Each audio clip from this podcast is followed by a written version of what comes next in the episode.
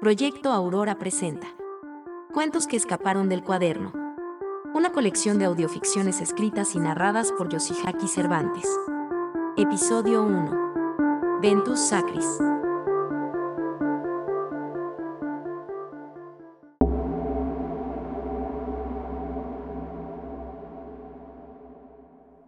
La primera vez que alguien se enteró de algo fue en los noticieros locales. Antes de la locura sonaba como una broma, pero entre más se sabía al respecto, más la tranquilidad daba de saltos entre las paredes de la mente. Las corazonadas se amontonaban sospechosas como escondiendo algo. Nadie daba crédito, sencillamente parecía imposible. El mundo siempre exigió a gritos el borrar la línea entre la realidad y la ficción, y lo pedía con tanta vehemencia que cuando lo consiguió se quedó estupefacto como un niño a punto de ser atacado por los lobos. Hubo, por supuesto, quienes trataron de desmentir todo, detractores. Al principio se resguardaban citando cualquier artículo científico de mediana reputación y de argumentos convincentes a manera de evidencia seria, confiando en el infalible retorno de la normalidad, pero gradualmente sometiéndose enmudecidos, testigos del estupor de las masas y el espanto del mundo se había conseguido la respuesta a una de las preguntas elementales, quizá la más elemental de todas. La evidencia científica abundaba en forma de notas en los diarios, en la radio, en los móviles, en los anuncios oficiales de los gobiernos y las iglesias. Pero la verdadera evidencia se encontraba en los rostros de preocupación de todos. Había por fin confirmación de vida y conciencia después de la muerte.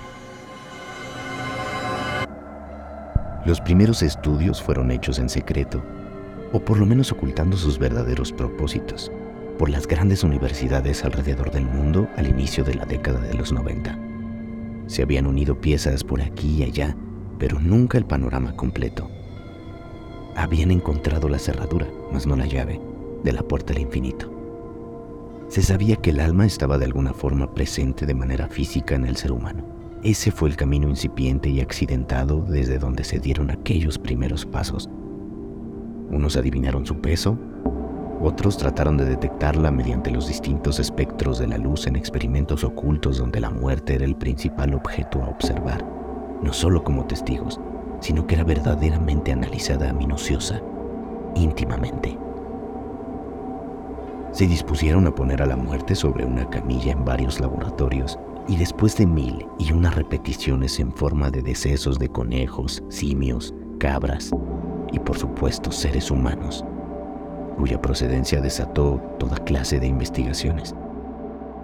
Después de años de procedimientos, encontraron una forma de detectar a través de la medición de campos energéticos el desprendimiento del alma del cuerpo en una especie de brisa, ánima, Ventus Sacris. Se corroboró de manera efectiva y prácticamente sin margen de error que si bien el cerebro funcionaba como un computador, el alma se alojaba e interactuaba mediante la conciencia. No fue sino hasta mediados de 2028 que en Oxford consiguieron interactuar con el Ventus Sacris de manera directa. Consolidado con esa nomenclatura para diferenciarlo del clásico concepto ánima del cristianismo le dieron una explicación completamente basada en un montón de teorías cuánticas conseguidas a lo largo de décadas de estudio.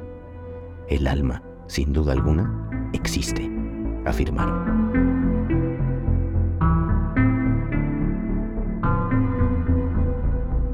Nos enteramos que en los depósitos desde donde el alma interactuaba con el computador eran en realidad receptáculos cuánticos, donde el alma residía y de los que notoriamente escapaba una vez que el sujeto en cuestión moría.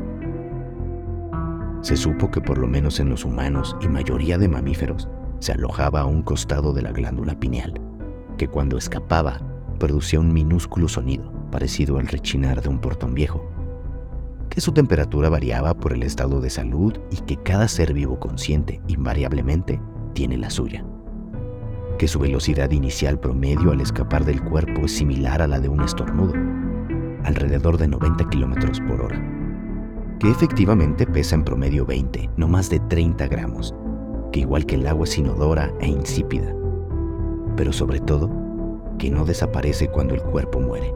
Se contrae y se dispersa, presumiblemente para cambiar de receptáculo. Mediante la replicación biológica de los receptáculos donde se aloja el Ventus Sacris, se consiguió la primera conexión con el lugar donde se alojan las almas. El mundo se detuvo asustado. El primer mensaje. Confía. Se asentó en el aire una espesa sensación de ruptura, como si a la tierra misma se le hubiese escapado el alma, como si el azul hubiese dejado desamparado al cielo y el perfume a los nardos. Se observó que era posible detectar el paradero de un Ventus Sacris que perteneció a un individuo en particular, y no solo eso, apreciar también su forma modificada a partir del tiempo en el que el sujeto falleció, sus colores, la intensidad con la que se pueden presentar, aunque se encuentren físicamente en otro sitio a miles, quizá millones de años luz de distancia física, o a ningún sitio en particular, o a todos los sitios simultáneamente. A inicios de los 30 no se sabía con certeza sobre el desplazamiento cuántico. Comenzó a desdibujarse la línea que ya hacía tenue entre la ficción y la realidad.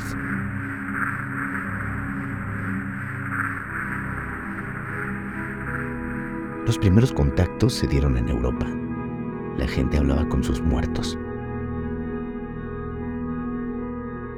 Si bien al ser un procedimiento incipiente y un tanto artesanal, no se pudo establecer contacto con todos los objetivos deseados, sin embargo, aún así los historiadores rectificaron lo que más pudieron. Asesinos fueron encerrados e inocentes liberados.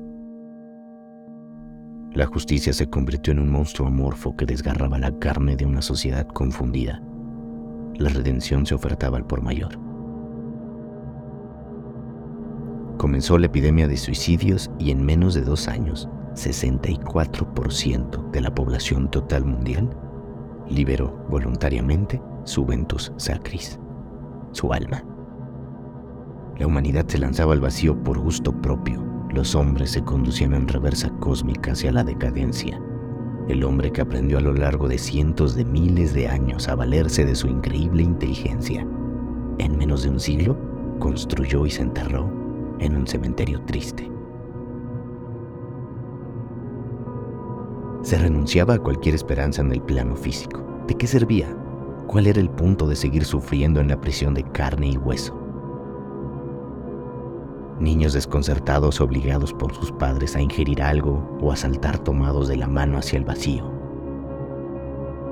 ancianos que partieron con la promesa de la eternidad dejando pendientes jugadas de ajedrez, furias desatadas sobre inocentes incautos por doquier, revueltas, violencia. La muerte ya se había pasado un par de veces antes sobre la faz de la tierra, pero nunca como en esos días.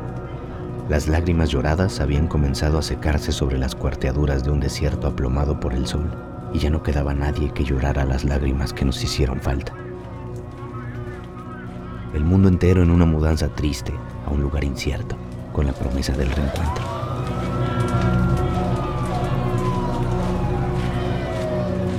Los últimos reportes oficiales fueron hace algunos años.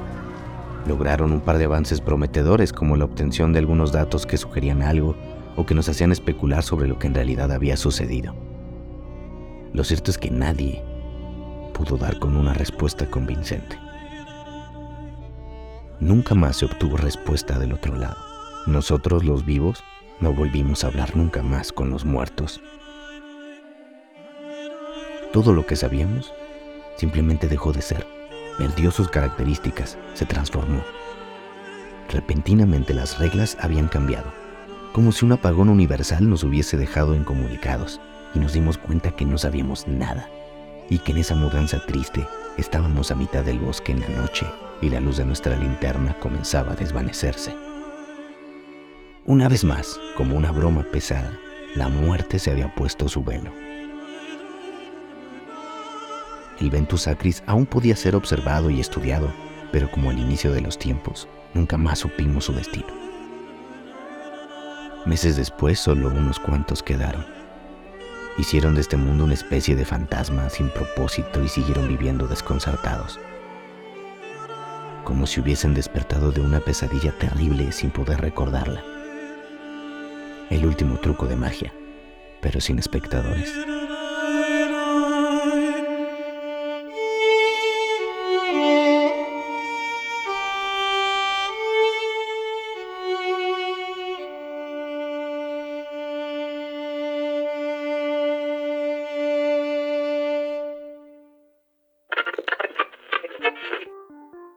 Proyecto Aurora presentó Cuentos que escaparon del cuaderno. Una producción 100% mexicana. Una colección de audioficciones escritas y narradas por Yoshihaki Cervantes.